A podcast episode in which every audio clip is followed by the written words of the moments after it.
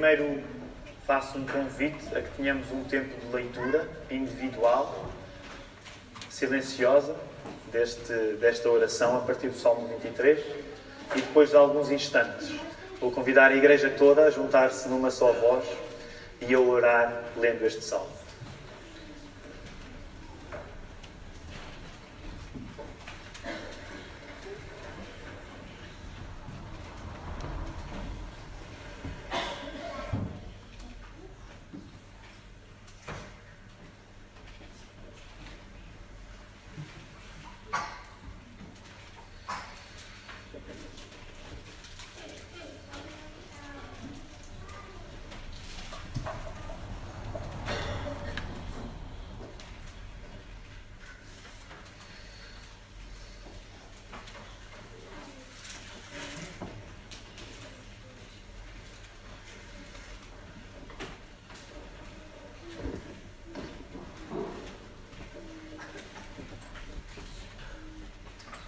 Vamos ler juntos, orando.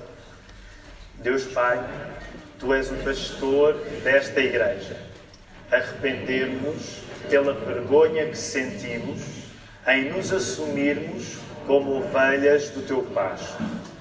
No entanto, nos momentos do vale da sombra da morte, corremos para querer sentir a Tua presença. Somos cobardes, Senhor.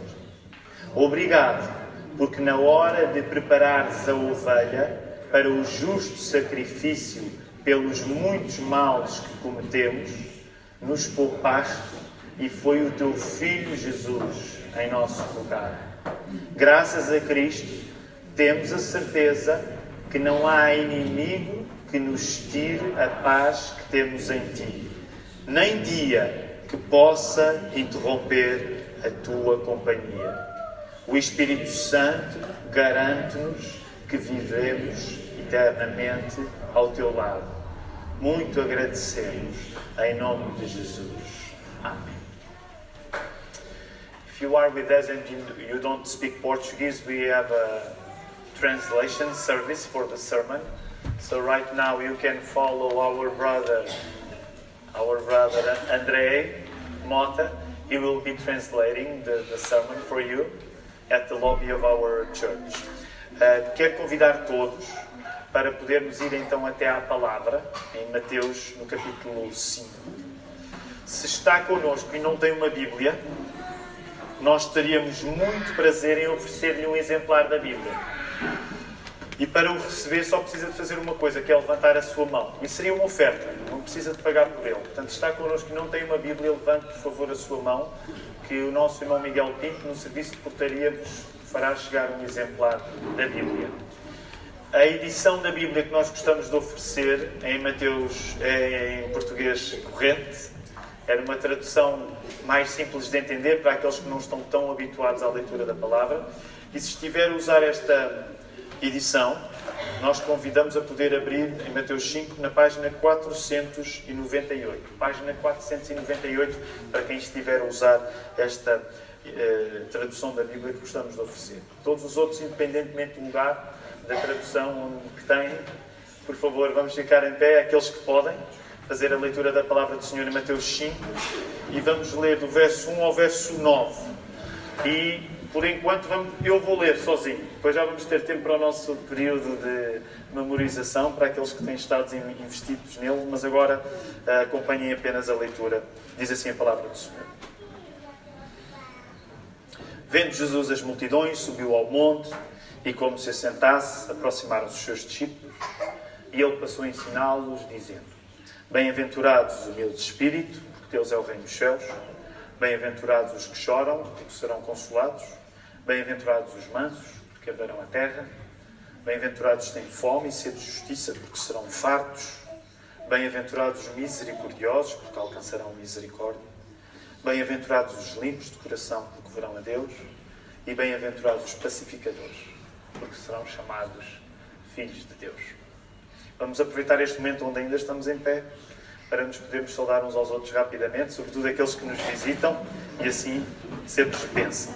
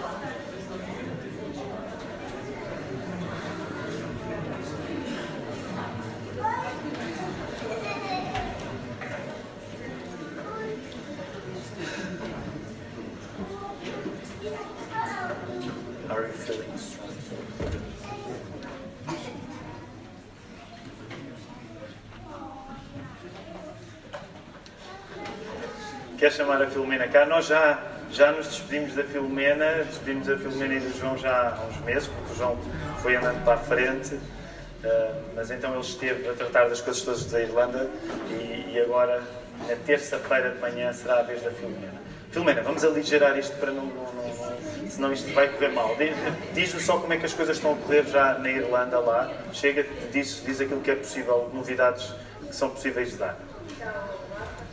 Bem, já temos casa, já temos escola para o Pedro, o João está integrado, está tudo a correr bem, aqui também já está tudo enviado para lá, já está a caminho, só faltamos nós. Portanto, é isto. Estamos com muitas saudades do pai. Eu vou, fica, fica, fica aqui. Vou pedir ao Marco, um pastor mais, mais, eh, mais homem, mais másculo, para orar, porque a última vez que eu orei. É verdade, eu já vi o Marco a chorar. Aliás, já vi o Marco a chorar em ocasiões em que eu pensei, o que é que se passa com ele? Mas eu estou certo que agora provavelmente é a escolha. Vamos ficar em pé, vamos eh, pedir. eh, há uma expressão que, que os nossos irmãos norte-americanos costumam usar, que eu acho que não tem tra- tradução para o português, mas eh, que se chama Traveling Mercies. É? Traveling Mercies. Então vamos pedir misericórdias para a viagem da, da Filomena eh, e que o Senhor esteja a guardá-lo. Vamos orar. Obrigado, Pai, pela esta oportunidade que a família Pereira tem ah, para viajar, para ficar fora do nosso país. Obrigado porque sabemos que Tu estás em controle desta família e o futuro deles. Sabemos que ah, enviamos esta família de fora para serem luzes da comunidade deles ah, na Irlanda. Sabemos que enviamos com muito amor ah, com tudo que nós temos, ah, porque gostamos muito, amamos muito del- deles. Amamos esta família, enviamos esta família em segurança na tua mão, ah, para que tu possas continuar a guardar esta família e tudo que eles, eles vão fazer durante este período de fora de Portugal. Continuamos a orar como família de fé aqui em Portugal e queremos continuar a pedir a tua benção sobre esta família, sobre a Filomena, o João e o Pedro. Em nome de Jesus oramos. Amém. Podem sentar, queridos irmãos. Quero só dar, fazer uma oferta à Filomena, que é simbólica, mas que sendo simbólica é importante também, até para eu fazer outro anúncio, não ligado diretamente, imediatamente, eh, não está ligado diretamente com as atividades da igreja, mas não dá para desligar. Ah, e agora a ver se, se, se me aguento também. Ah, Filomena, nós queremos, eu estou a oferecer isto pessoalmente, mas ofereço em, em nome da igreja porque ah, alguns de vocês já terão ouvido falar, há um livro que eu escrevi acabado de sair. Ah, e este livro é sobre sermões que em 2011 e 2012, lá em São Domingos de Benfica, foram pregados. E, e na hora de, de o- como é que se diz?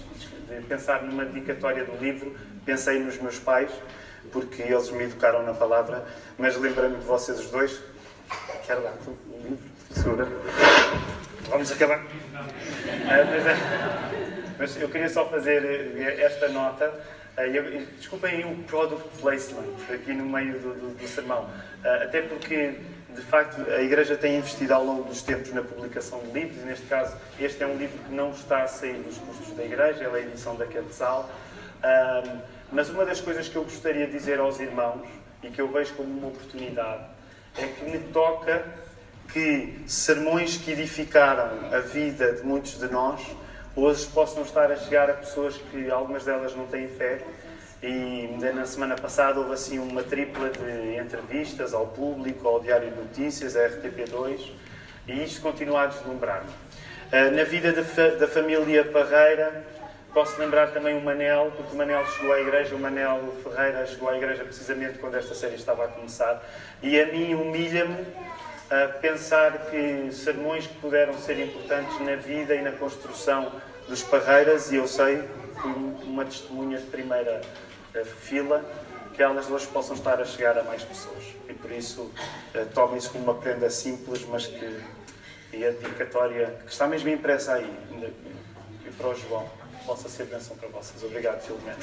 Todos aqueles que se quiserem, e termino o meu tempo de publicidade, Uh, mas o livro vai ser lançado no próximo sábado, às 18h30, na FNAC de, do Chiado.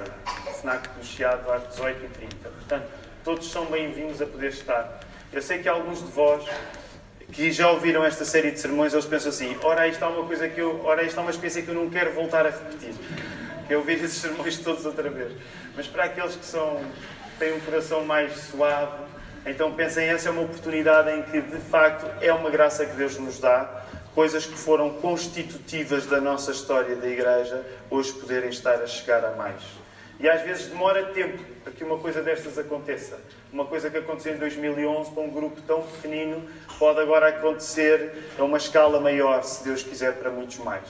E é por isso que nós continuamos a acreditar no valor, não só da palavra revelada, obviamente, mas da palavra publicada. E permitam-me só uma última nota sobre isso.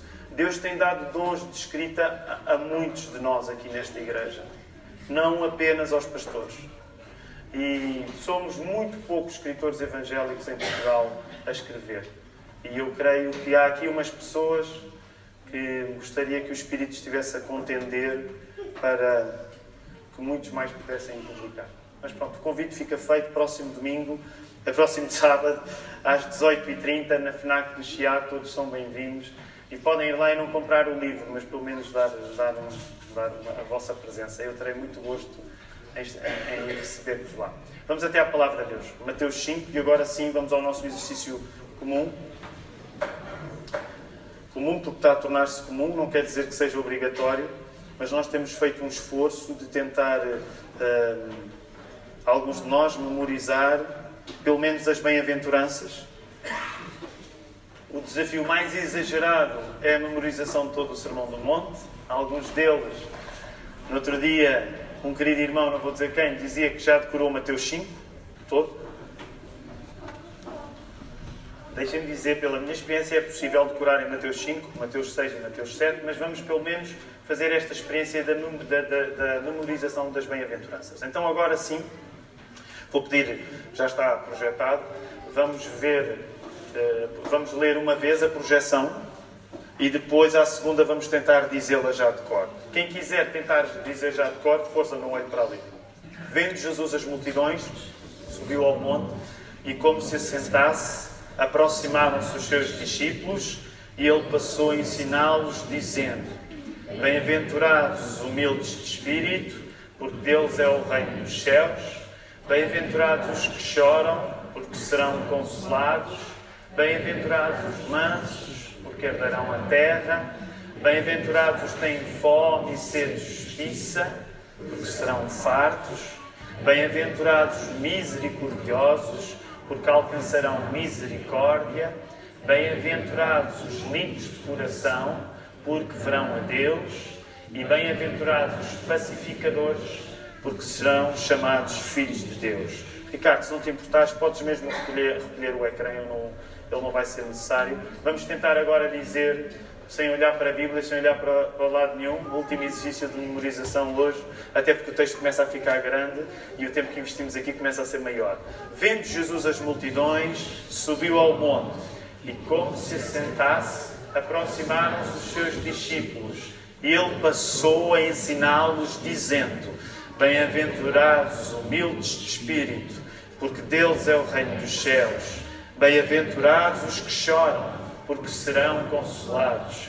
Bem-aventurados os mansos, porque herdarão a terra. Bem-aventurados os que têm fome e sede de justiça, porque serão fartos. Bem-aventurados, misericordiosos, que alcançarão misericórdia. Bem-aventurados os limpos de coração, porque verão a Deus. E bem-aventurados os pacificadores, porque serão chamados filhos de Deus. Muito bem, estou muito animado com a resposta que a maioria da igreja está a dar nesta memorização das bem-aventuranças. Ora, neste caminho das bem-aventuranças ou beatitudes, uma vez mais nós sentimos, agora com a chegada à sétima bem-aventurança dos pacificadores, que o nível de exigência continua a aumentar. Concordam comigo? Sentimos que a cada coisa que Jesus elogia fica mais difícil. E com os pacificadores não é exceção. Esse aumento do nível de exigência, como também temos visto, corresponde a um desenvolvimento lógico da felicidade difícil, mas verdadeira, que Jesus prega. E quero sublinhar isto. É uma felicidade difícil, mas é uma felicidade verdadeira, aquela que Jesus está a pregar, sobretudo quando está a pregar as bem-aventuranças. A felicidade exigente pregada por Jesus nas bem-aventuranças é um plano integrado para a mudança sobrenatural do nosso caráter. E é um plano integrado, porque, como já temos visto, ainda no domingo passado, o pastor Filipe dizia isso, nós vemos que há uma relação lógica das próprias bem-aventuranças, elas não são ditas ao calhas. No Sermão do Monte, Jesus quer que tu sigas enquanto seu discípulo e quer que tu, enquanto seu discípulo, estejas bem consciente de que a dificuldade sólida, porque é uma dificuldade a sério, a dificuldade integrada, porque há uma relação lógica nas coisas que Jesus está a pedir, mas essa dificuldade que Ele te pede a dificuldade daquilo que Jesus te está a depender, vejam bem, não depende de ti, mas dele próprio.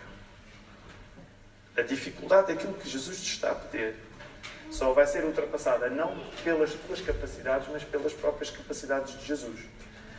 E porquê é que é necessário reafirmar isto sermão após sermão? Para, por um lado, tu saberes uma coisa. Sabes, a palavra não esconde de ti que o caminho de Jesus é difícil. Sabem como é que mais tarde Jesus vai explicar? Qual é a figura que Jesus vai explicar? Uh, a figura que Jesus vai usar para explicar o grau de dificuldade de seguir este mesmo sermão. Mais tarde, no capítulo 7, Jesus vai dizer: O caminho é estreito. Eu não sei qual é a vossa experiência em passar por caminhos estreitos. Não sei se alguma vez já tiveram a experiência de estarem num caminho tão estreito que de repente vocês começam a ter medo. Já vos aconteceu? Tão estreito que pode até haver uma espécie de experiência de claustrofobia. Agora, eu não quero que tu penses em claustrofobia quando pensas em Jesus. Mas eu quero dizer-te uma coisa, e é por isso que há este aspecto que eu estou a sublinhar sermão após sermão. É verdade que ser discípulo de Jesus é difícil. E como pastor do Evangelho, como pregador do Evangelho, eu não estou aqui para aligeirar uma coisa que Jesus não fez ligeira. O meu papel, quando vos prego a palavra, o meu e de qualquer pregador da palavra, é se aquilo que Jesus disse foi colocado como sendo difícil, não me cabe a mim tornar fácil. E eu quero dizer-te, sim, é verdade, a cada bem-aventurança que tu estás a ouvir é difícil, é exigente. E esta é a primeira coisa que eu quero que tu penses nesta manhã. Sim, aquilo que Jesus me pede é difícil. E permitam-me, eu quero dizer isto em amor, não quero soar eh, zangado. Mas eu estou a falar para uma maioria de gente crescida. Graças a Deus pelos que não são crescidos e que também temos ainda. Porque eles não devem ser excluídos de Jesus. E é por isso que nós, como a Ana ainda hoje explicou, é por isso que nós mantemos as nossas crianças aqui. Porque elas não devem ser excluídas da mensagem de Jesus. Lembram-se o que aconteceu quando os discípulos excluíram os pequeninos da mensagem de Jesus? Ele não disse assim? Tirem a mão de cima das crianças, deixem as crianças vir até mim. Por isso, mesmo até para as crianças, reparem este paradoxo. Nós mantemos as crianças neste serviço de culto para que elas saibam que seguir Jesus é difícil. É difícil, nós não vamos mentir. Não vamos criar uma versão infantil de Jesus para que as crianças pensem: ah, assim eu consigo seguir. É por isso que nós não cantamos uh, Jesus é Darilo, é muito fixe. Nós percebemos os cânticos que metem as questões, a questão nesses termos. Mas é, não é essa a nossa maneira, porque, honestamente, nós queremos ser sinceros e dizer assim: não é fácil seguir Jesus. E terminem esta parte um pouco rude, permitam-me terminar esta parte um pouco rude do sermão. Eu estou a falar para gente grande, está bem? Por isso, não é fácil. Lidem com isso. A vida não é fácil. Lidem com isso. Seguir Jesus não é fácil. Lidem com isso. Mas em segundo lugar, eu quero dizer-te uma coisa também. É que Jesus dá-te a capacidade de tu fazeres aquilo que é difícil aquele te pede. Consigo ter um amém para isto? Jesus dá-te a capacidade para tu fazeres aquilo que é difícil. Aliás, deixa-me ir mais longe. Jesus pede coisas impossíveis para que tu possas apenas depender do poder dele. Tu não vais ser capaz de fazer. Mas eu quero que tu comeces por estes dois lugares. Em primeiro lugar, tu digas: Isto é mesmo difícil. Eu não vou brincar com coisas sérias porque Jesus não brincou com coisas sérias. Ser pacificador não é fácil. Mas eu quero que tu, a seguir, possas também reconhecer, porque a palavra dá essa garantia de: Mas, este mas é muito importante, isto é difícil, mas Jesus dá-me o poder de eu ser capaz de fazer aquilo que Ele pede que eu faça. Amém? Então, fixa isto na tua vida. Porquê?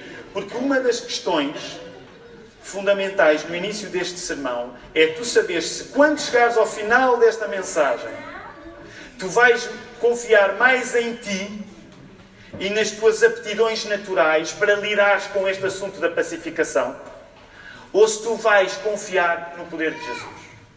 Portanto, apesar de estar apenas a iniciar uma mensagem que não quero que seja muito longa, até porque sempre que outro pregador prega, chega aos meus ouvidos de que há preferências e é, pá, o pessoal fica contente quando não é, não é o Tiago a pregar. É? E ainda bem, não é? Ainda bem. Então o dom, da, o dom da brevidade é um dom que eu não tenho e o Filipe tem e irrita-me tanto isso, como é que ele consegue ser breve? Mas pronto, no início deste sermão, eu quero dizer-te uma coisa acerca do final do sermão e eu, e eu vou tentar pregar tão pouco tempo como o Felipe pregou, não sei se vou conseguir. Mas uma coisa que eu quero já chamar a tua atenção é para isto. Tu, no final deste sermão, tu vais ter de responder desta maneira. Ou tu olhas para isto que Jesus te está a pedir, seres pacificador, a partir da tua capacidade, ou tu olhas a partir da capacidade de Jesus. Não tens terceiras opções. Ou tu vais olhar para aquilo que Jesus te está a pedir e tu vais acreditar se Jesus pede, Ele dá uma capacidade para ser pacificador, ou tu vais ficar frustrado se ficares dependente de ti. E claro que o meu papel aqui, enquanto pregador, é dizer assim: confia em Jesus.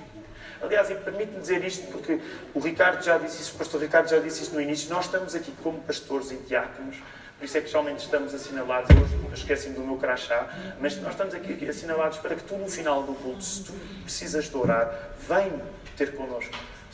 Ninguém nesta igreja quer que tu possas sair daqui com um coração pesado. Portanto, se tu tens uma dificuldade, por favor, pede. Pede para orar. Se tu precisas de ajuda, vem ter connosco. Não tenhas vergonha. Não tenhas vergonha. Vem ter connosco um dos pastores, um dos diáconos, ou eventualmente uma pessoa que trouxe aqui, com quem tu tens mais confiança, mas pede. Às vezes pede apenas, olha, eu gostava que tu orasses por mim. Quando o culto acabar, ora por mim. Usa este espaço. Porque é para aqui, também é para isso que nós estamos cá.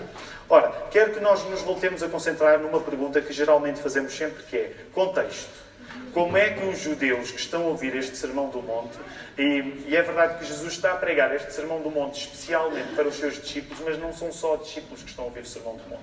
Como é que estes judeus, há dois mil anos, ouviriam estas palavras de Jesus? Portanto, vamos entrar aqui numa fase de contexto.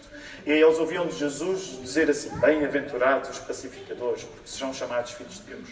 Quero começar pelo fim.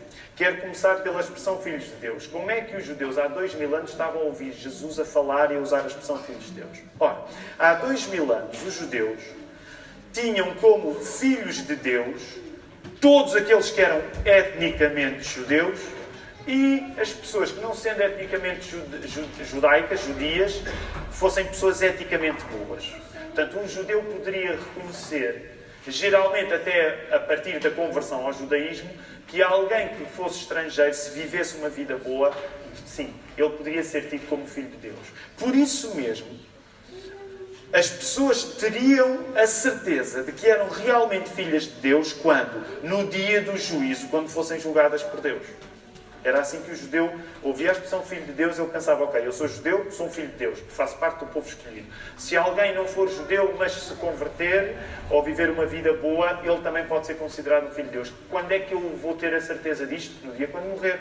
Quando estiver diante de Deus, então eu vou ter essa certeza desta filiação divina. Portanto, como já falámos em relação a outras características das bem-aventuranças, estas palavras de Jesus pelos ouvintes, elas eram processadas e eram colocadas mais no final da vida, quando as pessoas fossem avaliadas por Deus, do que propriamente durante a vida. Ok? Portanto, as pessoas ouviam falar em filhos de Deus, tinham convicções acerca disso, mas em grande parte colocavam essa questão no final da vida e não tanto no decorrimento dela. A questão é que este primeiro elemento, o Filho de Deus, que é o final do verso 9 que nós lemos hoje, que já era existente na religião daqueles judeus, não encaixava assim tão facilmente com o elemento da primeira parte. Ou seja, o, o versículo diz: Bem-aventurados os pacificadores, serão chamados filhos de Deus. O final, filhos de Deus, os judeus entendiam isso mais ou menos, teriam o, o, o seu conceito de filhos de Deus. O problema está, é que o conceito de filho de Deus, para os judeus que ouviam Jesus a pregar, não encaixava assim tão bem com o conceito de ser pacificador. E que agora quero explicar brevemente porque é que não encaixava assim tão bem uh, ser pacificador, estar na mesma frase de ser filho de Deus. Ok? Mas percebem isto? Se Jesus diz, bem-aventurados os pacificadores, porque eles serão chamados filhos de Deus, para os judeus que estão a ouvir Jesus isso era estranho. A inclusão daqueles dois conceitos na mesma frase não fazia muito sentido. Porquê? E quero explicar. Isto significa que para o judeu a paz não era importante. O que é que vocês acham? Eu agora, é uma pergunta sim ou não. Vocês acham que para os judeus a paz não era importante? Era, não era? Era importante ao ponto do quê? Oh, opa. É uma resposta inteligente, mas ainda eu queria uma, uma, menos inteligente. Ou seja, a paz era tão importante para os judeus que, como vocês sabem, uma boa parte dos povos semíticos se saúdam com paz. O judeu, o seu bom dia, a sua boa tarde, a sua boa noite é paz. Shalom. E sabem que não são só os judeus, os árabes também eu aqui não quero dizer mal, mas aquilo que depois me soa como Salamalek, que, é que se tornou uma expressão portuguesa, mas é, é paz também. Okay? Portanto, a paz é uma coisa muito importante para os povos semíticos e para os judeus em particular. Agora, precisamos de entender qual era o percurso que a paz fazia na fé e no coração dos judeus. Porquê é que, se a paz é tão importante para os judeus, porquê é que ela não encaixa assim tão bem na ideia de serem filhos de Deus aqueles que são pacificadores? Ok, comecemos por reconhecer que a paz era importante para os judeus ao ponto de a usarem como saudação, shalom. Mas por outro lado, a paz não era vista como hoje é para a maioria de nós no Ocidente moderno, a solução política ideal. Deixem-me dizer-vos, e eu não sei se têm a noção disso. Para aqueles que se interessam mais por história, talvez seja uma coisa mais fácil de compreender. Hoje, a maior parte de nós, em 2018, sempre que há algum conflito entre povos, nós temos uma expectativa natural de paz. Mas eu quero dizer-vos que isto não foi, assim, não foi sempre assim na história do mundo. Nós hoje, vamos dizer assim, temos uma inclinação genérica para a paz. Sempre que o assunto é guerra, as pessoas partem quase por defeito de desejarem que a solução seja uma solução de paz. Mas isso nem sempre foi assim na história do mundo. Aliás, na maior parte da história do mundo, as pessoas não partiam do princípio que se há um conflito entre povos, aquilo que deve ser procurado é a paz. Antes, pelo contrário. E agora, a resposta da Adelaide, que a Adelaide deu, acaba por ter um sentido redobrado. De facto, se um povo estava numa circunstância em que considerava que era vítima de agressão, O que é que ele desejava em relação aos seus agressores? Era a paz? Não. Era a revolta. Só para terem um exemplo. Até à destruição do Templo de Jerusalém no ano 70, a maioria dos rabis não defendia a paz como uma relação básica com os outros povos. Num contexto de guerras e conquistas, os rabis olhavam para a revolta como uma solução mais justa e de acordo com a sua religião, que era colocada em causa sempre que eles eram invadidos. Percebem a ideia? Nós estivemos a falar um pouco acerca disto no tempo do curso de Escola Bíblica Dominical hoje de manhã. Tendo em conta que a paz não era vista como uma solução política óbvia para quem está sob a agressão militar de outros, podemos dizer que as pessoas que se preocupavam em ser filhas de Deus, em ser consideradas filhas de Deus, não estavam na mesma medida preocupadas em ser pacificadoras. Conseguem compreender o que eu estou a dizer ou foi muito complicado? Se tu estivesses na situação dos judeus, em que romanos estavam a tomar conta da tua terra, provavelmente a coisa que tu mais querias era que aqueles romanos desaparecessem dali para fora. Portanto, tu não tomarias a paz como a decisão política certa. Tu tomarias a tua autonomia política como uma decisão política certa. Portanto, se Jesus está a falar em pacificar, fazer paz e filhos de Deus, de repente há um curto-circuito. As coisas não fazem sentido, porque os judeus, o que eles querem é a sua autonomia, a sua liberdade. Deixem-me dizer, quem é que pode censurar um judeu que está debaixo de um poder político que não quer?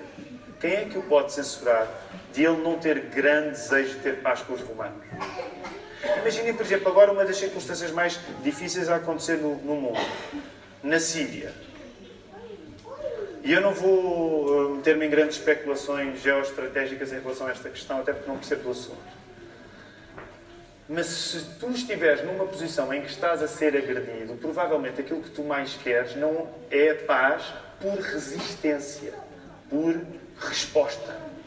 Não é a paz de, ok, eu sou um pacificador. Se tu estiveres numa circunstância onde estás a ser agredido, tu vais querer que os teus agressores parem e que todos os meios sejam usados para que eles parem. Agora, continuemos a calçar estas sandálias dos judeus. Estes judeus estão a ouvir Jesus a pregar no monte e lembrem-se, sempre que os judeus ouviam Jesus a pregar este sermão no monte, eles lembravam-se do outro sermão do monte. Qual era o outro sermão do monte que os judeus se lembravam? Vejam lá os vossos, a vossa memória, falámos nisto nos primeiros sermões. Quando aqueles judeus estão a ouvir Jesus num monte a pregar um sermão, eles têm uma memória. Qual é a memória deles? Qual? Moisés.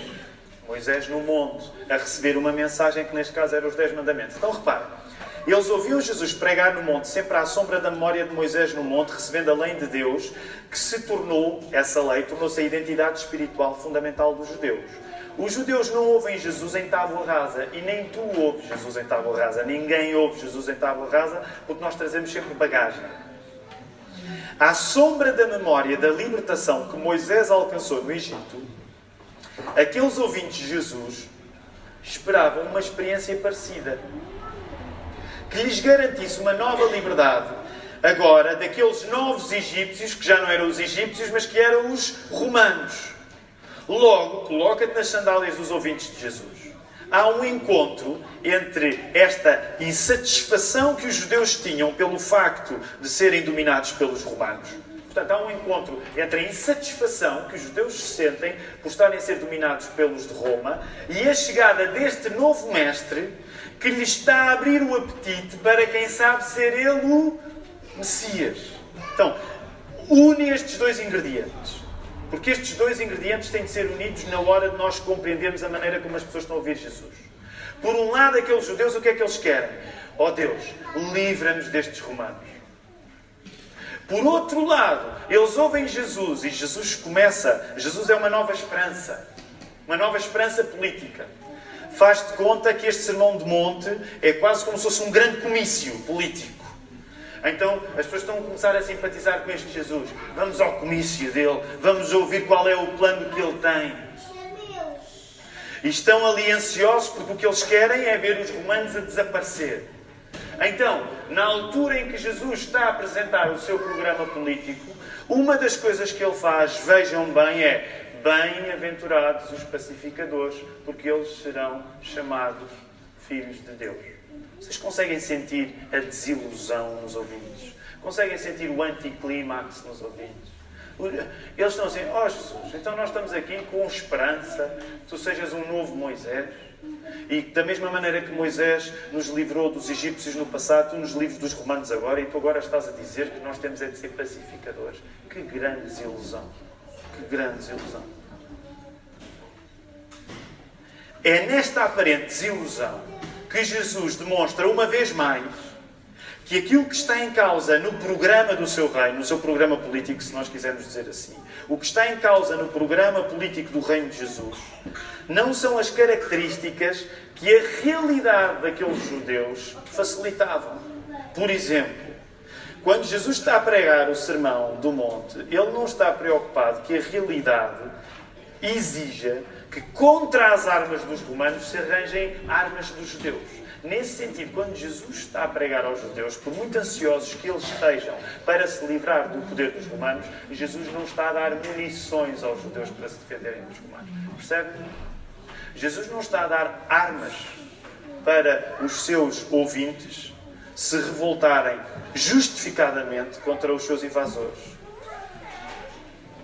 Nesse sentido, quando tu és ensinado por Jesus, não é Jesus que se está a adequar à tua realidade, dando-te munição para tu lutares contra os teus adversários.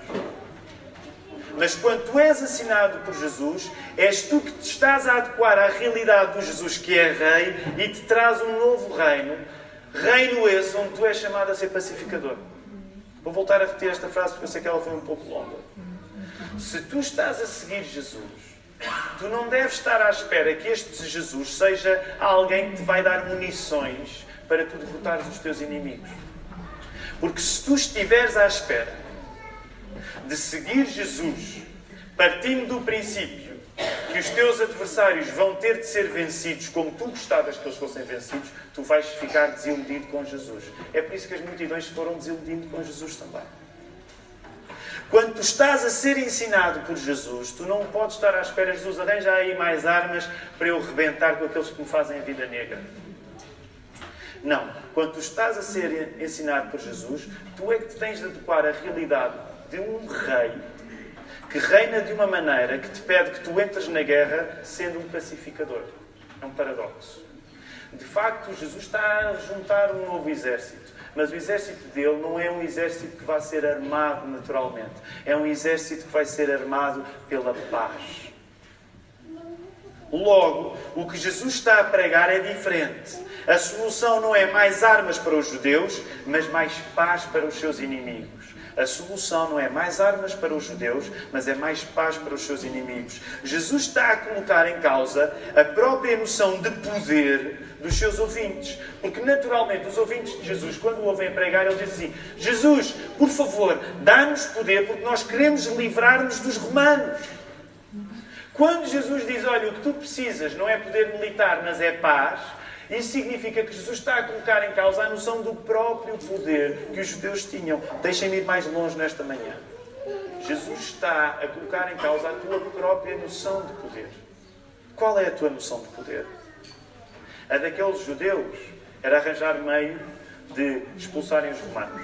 Mas gostava que tu pensasses na tua vida. Qual é a tua noção de poder?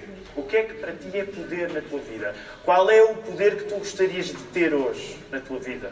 Qual é o poder que tu gostarias de ter para te livrar dos teus adversários? E quando eu falo em adversários, posso estar a falar em pessoas com quem vocês têm problemas. Posso estar a falar em uma condómina que vos dá, faz a vida difícil. Posso estar a falar num projeto profissional que, que devia arrancar, mas não arranca. Posso estar a falar numa relação familiar que não está no melhor estado. Que tipo de poder é que tu gostavas de pedir hoje a Jesus que resolvesse todos os teus problemas? Ora, o que eu te quero dizer é que antes que tu peças a Jesus que resolva os teus problemas, Ele convida-te a tu reanalisares o teu próprio conceito de poder. Porquê? Porque o poder que está em causa quando nós nos relacionamos com Jesus Não é os inimigos daqui que nós vamos conseguir vencer. Mas a paz que nós devemos procurar com todos, até com as pessoas que nos fazem a vida mais negra. Queres saber o tipo de poder que Jesus quer dar à tua vida? Não é a capacidade que tu tens de eliminar os teus inimigos, mas é a capacidade que tu tens de, até com os teus inimigos, tu tentares procurar paz com eles. Como é que isto é possível? Isto é demais. Não acham que isto é demais? Sejam sinceros, até porque eu tenho medo que depois o sermão fique demasiado abstrato e já ninguém o esteja a ouvir. E comigo não é difícil. Quando tu pensas nas tuas dificuldades, não precisam de responder, mas quando tu pensas nas tuas dificuldades que tens, o que é que é mais fácil para ti orar? Senhor, livra-me desta dificuldade ou Senhor, dá-me a paz para eu ser capaz de lidar com esta dificuldade. Se fores mau como eu sou, eu geralmente faço a primeira oração. Senhor, por favor, livra-me disto. Ser misericordioso e livra-me disto. No entanto, quando eu leio estas palavras, eu estou a entender que há uma oração que eu posso orar também e que às vezes eu tenho medo de orar.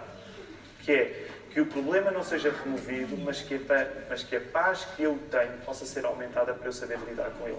E sabem que grande parte das dificuldades na nossa vida tem a ver com o facto de nós nos concentrarmos em queremos remover os problemas e não em queremos saber lidar com os problemas com a paz de Jesus. Concordam comigo? Uma boa parte dos nossos problemas é que nós não queremos ter de lidar com os problemas. E julgamos que essa é a solução cristã. Mas muitas vezes a solução cristã é o problema estar lá e tu lidas com o problema com a paz de Jesus.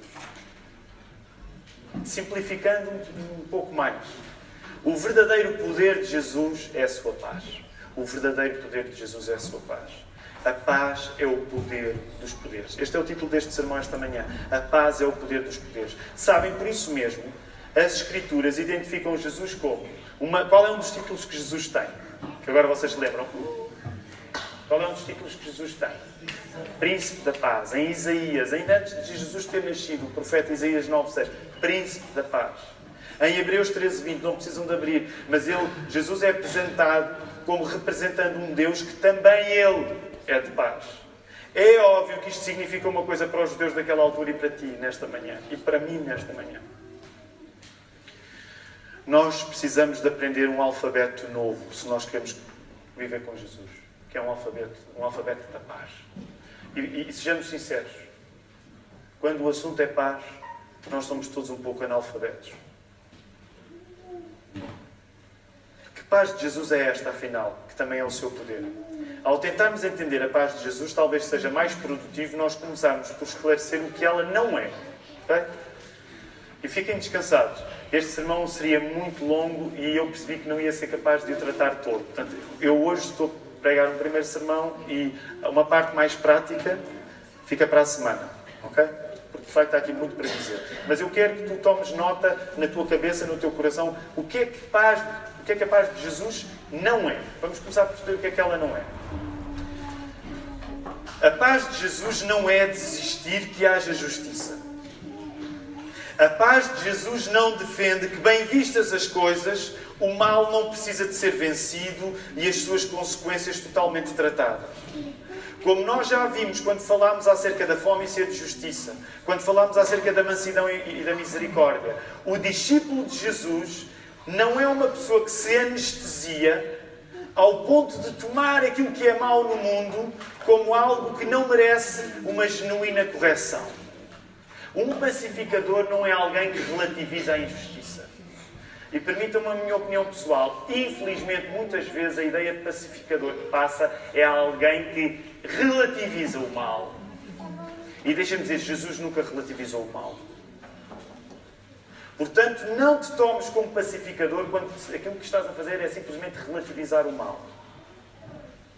Não podes esquecer que a morte de Jesus na cruz, pagando o preço provocado pelo prejuízo dos nossos pecados, é a resolução final de todas as coisas más. Já vos preguei acerca disto há 15 dias.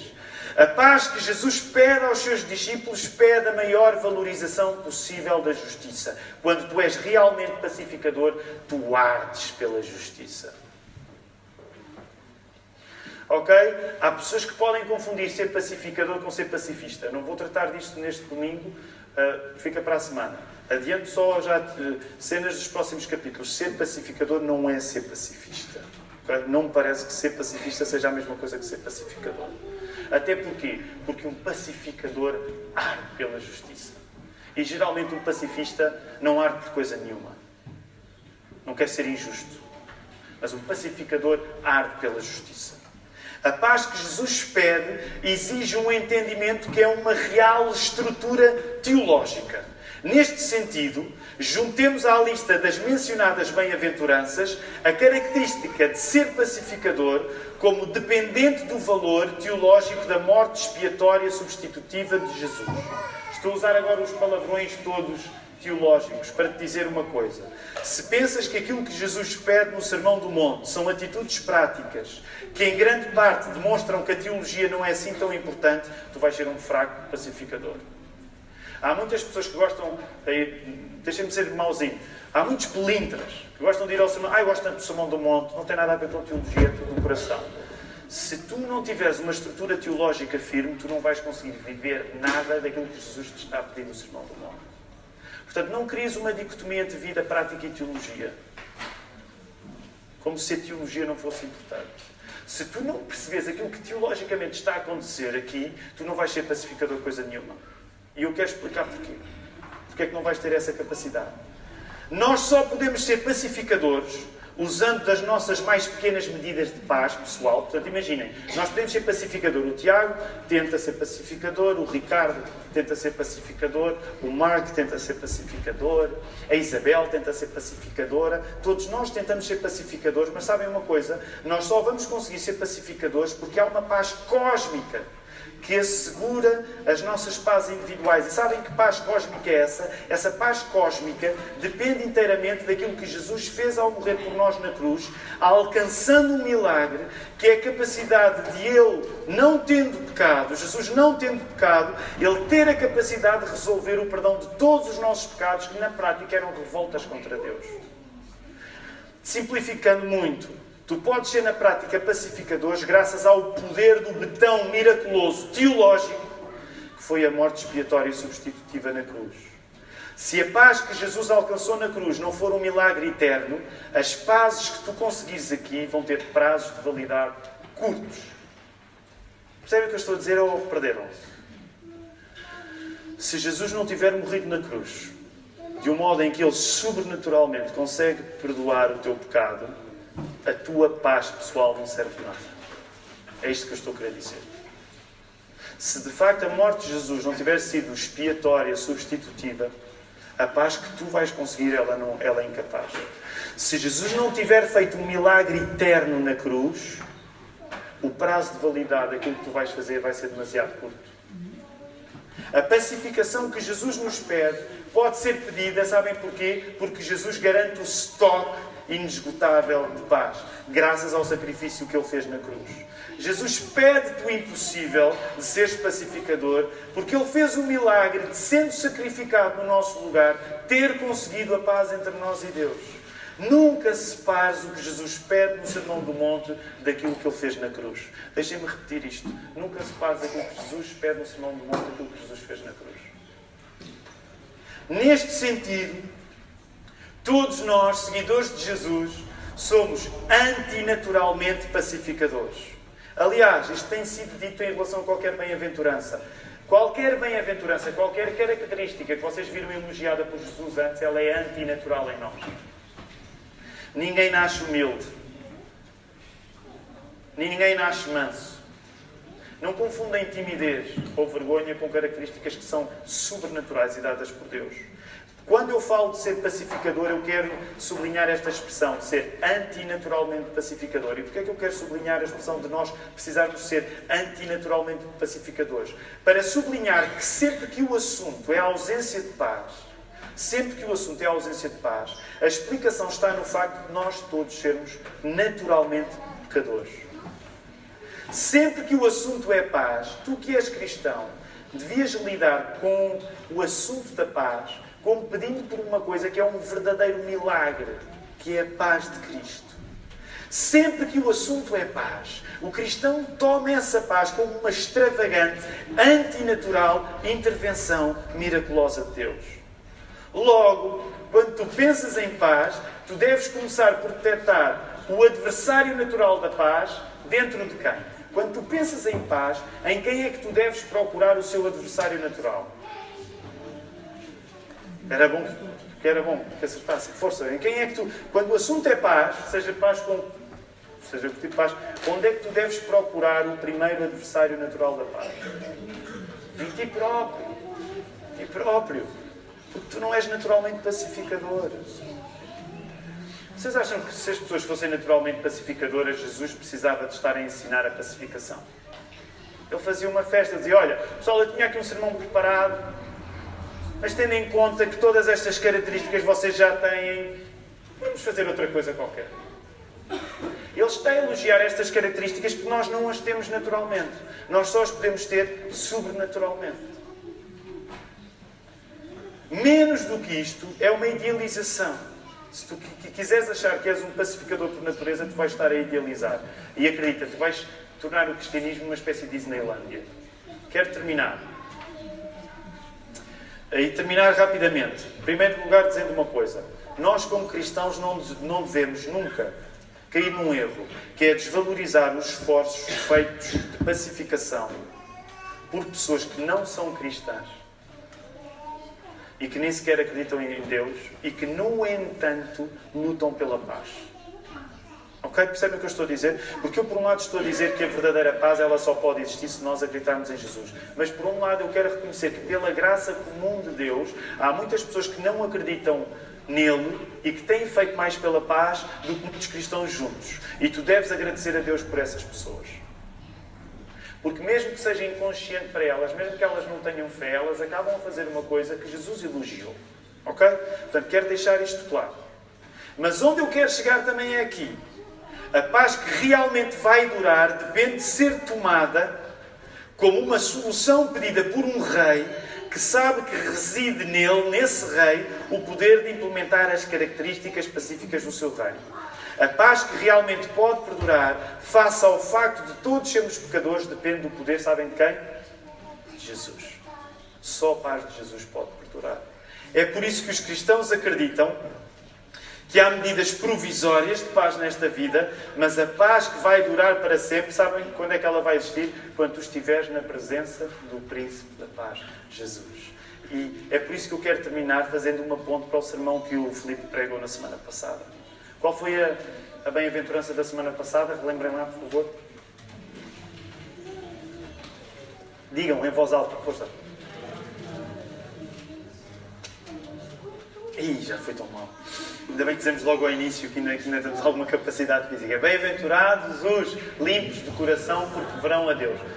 Topem a ligação. Só alguém limpo de coração, sem medo de reconhecer o mal dentro de si, pode ser um verdadeiro pacificador. Se tu tiveres medo de reconhecer o teu próprio pecado, tu nunca vais ser um pacificador. Sabes o que é que tu vais ser? Vais ser aquilo que a maior parte das pessoas são. Como não reconhecem os seus pecados, geralmente não são pacificadores. São iniciadores de confusão. Concordam comigo? Uma pessoa que é humilde e que reconhece os seus pecados, geralmente ela não anda a criar confusão. Mas uma pessoa que é orgulhosa e que não confessa os pecados, acredita, ela geralmente vai criar confusão. Todos vocês sabem isso pela vossa experiência pessoal e por ver isso acontecer na vida dos outros. Portanto, quando tu és limpo de coração, tu não tens medo de reconhecer que tens problemas. Tu não tens medo de reconhecer que o pior obstáculo para a paz geralmente começa contigo próprio. Uma pessoa que nega o seu mal interior vai defender uma paz que não tem pés para andar. Uma idealização inconsequente que não tem como atacar a raiz de todas as guerras. Sabem qual é a raiz de todas as guerras? É o nosso pecado. Simplificando muito. Queres uma paz de fachada? Permita uma expressão, não quero exagerar, mas queres uma paz da treta? Nega a doutrina do pecado original.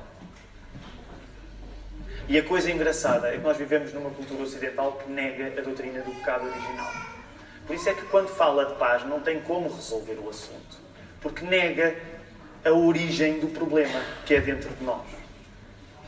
Em segundo lugar, voltando a lembrar a, a bem-aventurança passada, bem-aventurança passada, tu só serás verdadeiramente pacificador se diante da tua pequena reserva natural de paz, tu procurares o estoque inesgotável que Jesus é através do Espírito Santo. Mais ainda, porque tu sabes que um dia toda a tua pequena paz doída e sofrida que tu viveste aqui vai encontrar a paz em pessoa que é Jesus. Terminando Filipe terminou a semana passada, levando mais tempo que o Filipe levou a semana passada. A segurança de que a tua paz aqui não chega, mas que um dia vai chegar, é que tu vais encontrar o príncipe da paz rosto a rosto. Já pensaram nisso? Rosto a rosto. O pacificador não desiste da sua reserva escassa de paz, porque tem na certeza da visão do rosto de Jesus a segurança de que a paz vencerá uma vez por todas. Sabes como é que tu sabes que vais vencer? Sabes como é que tu sabes que a paz vai vencer? Sabes como é que tu sabes que a paz vai vencer? Tu sabes que a paz vai vencer porque Jesus te disse que tu ias ver o rosto de Jesus. E Jesus não brinca com coisas sérias. Se Jesus é o príncipe da paz e ele te assegurou que através da fé, recebendo o Espírito Santo, tu um dia o vais ver rosto a rosto, tu podes ter a certeza. A paz acontecerá e ela será eterna. Para a semana vamos tentar falar como é que isto funciona em termos práticos para a nossa vida de agora. Mas eu gostaria que tu, que tu terminasses, chamava os músicos para eles terminarem a última canção, a última música de louvor, um, só pensando nisto. Enquanto eles se mexem,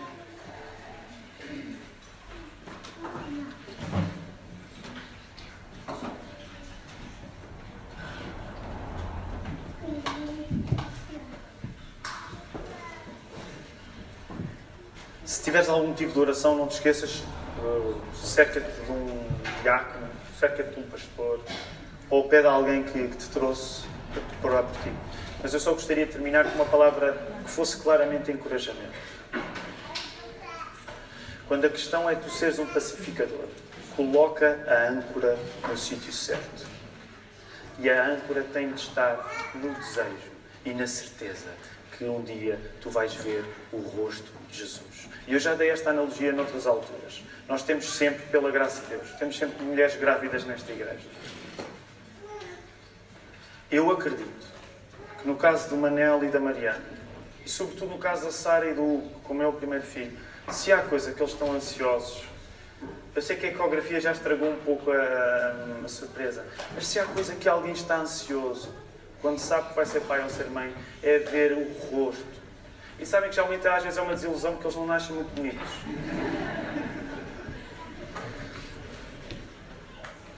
Isto é uma migalha. É uma migalha comparado com a alegria que nós devemos sentir quando pensamos em que nós vamos ver o rosto de Jesus. Amém.